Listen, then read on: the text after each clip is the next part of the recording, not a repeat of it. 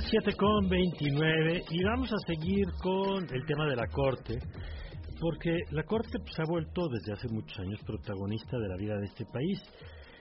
En algunos casos protagonista por eh, decisiones polémicas, en otros por ampliación de derechos, también algunos polémicos, eh, pero también se ha vuelto noticia pues por los ataques sistemáticos y digo sistemáticos con todo conocimiento de lo que estoy diciendo. Es, eh, no es una mención aislada, sino es una campaña permanente desde el Ejecutivo y de sus aliados en torno a la Corte. Y sobre este tema vamos a platicar con Lorenz Pantán. Ella es eh, eh, integrante de México Evalúa y una de las personas pues, que se ha dado la tarea de revisar lo que pasa con nuestro Poder Judicial en estudios muy de fondo.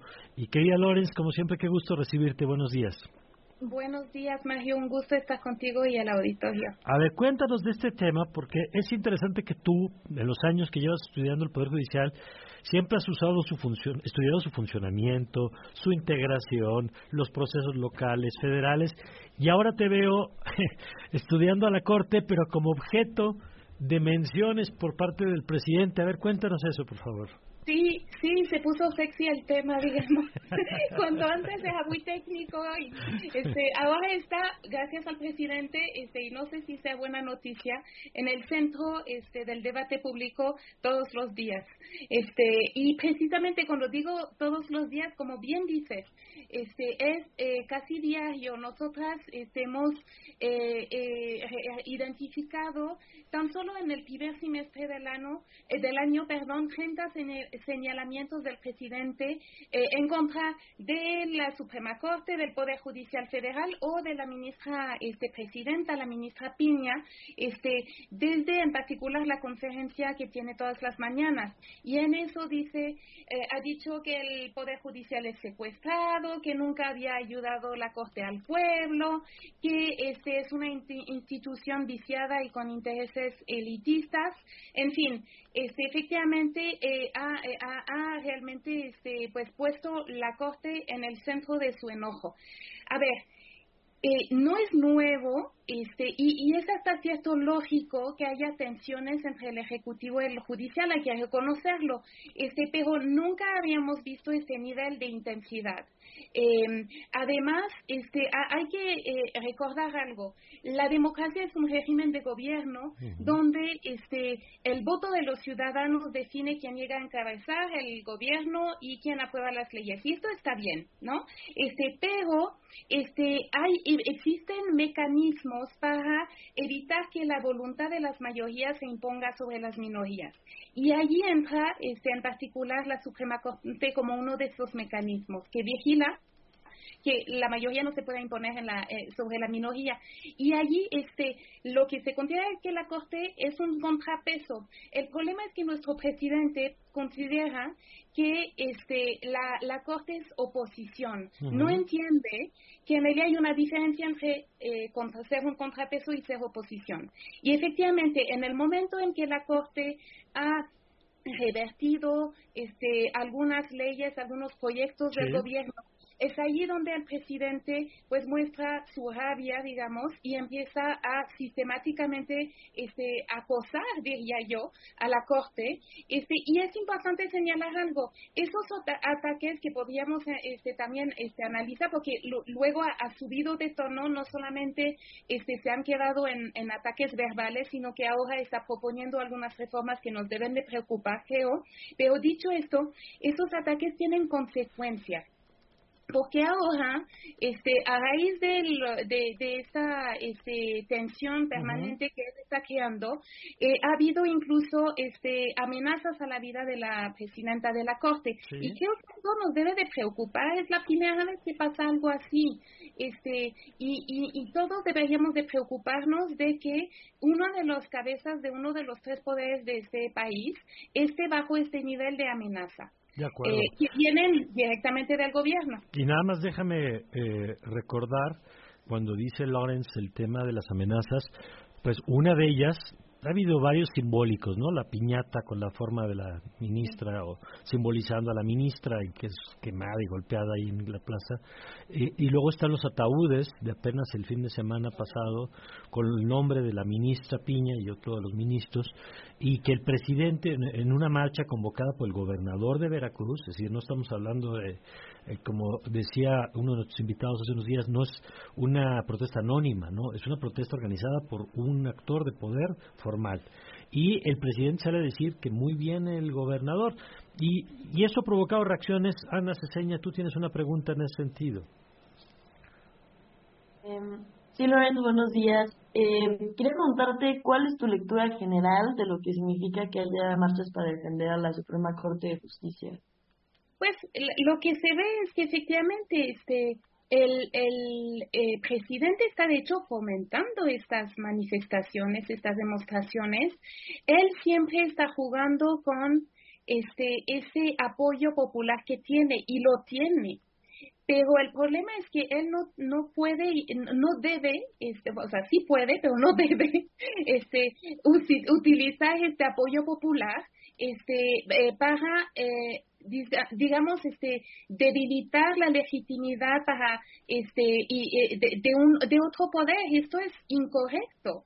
Em, y de hecho lo vemos también este esto se percibe también en en, en esas reformas que ha propuesto el, el presidente. Es decir eh, porque la cronología de los hechos es importante, como siempre. Eh, la Corte este, invalida eh, el traspaso, digamos, de la Guardia Nacional a este la eh, al mando militar, ¿no? Primer acto. Y entonces el presidente este empieza a decir que eh, pues cuando él eh, después de las elecciones 2024 habrá una ventana donde él seguía siendo presidente y espera y, antes de dejar de serlo y espera obtener el, el suficiente número de votos, digamos, en las cámaras para poder este, realizar reformas eh, constitucionales, porque sabemos que allí también tiene que tener una mayoría calificación, eh, calificada perdón, de las dos terceras partes. Y entonces él dice en ese momento, propone una reforma para que, eh, que este, este, este cambio pueda ser posible digamos que no es lo más correcto, porque la, la Constitución al día de hoy dice que no, pero él tiene el derecho de promover una reforma constitucional, de acuerdo. Luego viene el, el revés a su plan de electoral y allí lo que propone es cambiar la forma en que se nombran a los ministros. o sea, él considera que la Constitución no le debe de aplicar. Entonces, cuando le intentan este, recordar que él pues debe de aplicar la Constitución y que algunas de sus medidas no la respetan, lo que él considera es que eh, debe de este, cambiar a los ministros eh, porque ellos no este, van con su proyecto. Y eso es una visión completamente antidemocrática. Hay que decirlo con todas sus letras. Y al grado, al grado de la expresión de esta semana del diputado que ayer presentamos el audio, el, el diputado ahorita, a ver si me acuerdo el apellido, eh, Rueda creo que era, el, ah. el, que sale ayer en la Comisión Permanente a decir ah, que hay que obradorizar al Poder Judicial y, bueno, pues una expresión que, que, es muy clara. Ahora, eh, Emilia, tú tienes una pregunta también a Loren sobre este tema. Sí, hola Laura, buenos días. Justo mi pregunta te quería preguntar, ¿cuáles son tus predicciones eh, sobre el humor colectivo ante la defensa o el ataque a la Suprema Corte? ¿Tú has observado algún cambio como en este humor colectivo? Ay, este, pues predecir siempre es, peligroso, ¿no?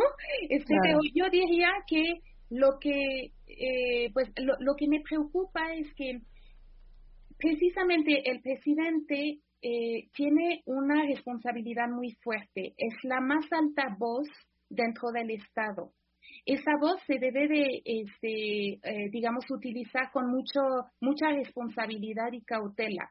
Y no estoy viendo esta cautela, pero además pues, hay que reconocerlo. No solamente es contra la Corte, es contra los periodistas, es contra organizaciones de la sociedad civil, es contra cualquiera que no esté de acuerdo con él.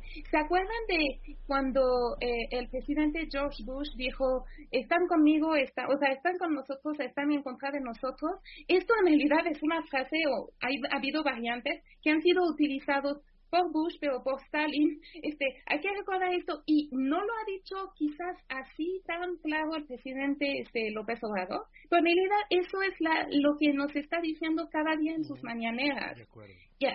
en fin, yo creo que este eh, el presidente tiene este respaldo popular y efectivamente el hecho de que esté atacando pues puede ir en contra de la corte. Ahora también hay que reconocer que hay este eh, pues voces que se están alzando para este eh, recordar que la corte este pues es una institución fundamental. Ay, tuvimos ahí un problema con el enlace con Lorenz ella, Lorenz Pantán, que la, ahí estás, ya, ya estás de nuevo. Nada no estabas terminando contando esta, de la, convocatoria que se está haciendo, Lorenz.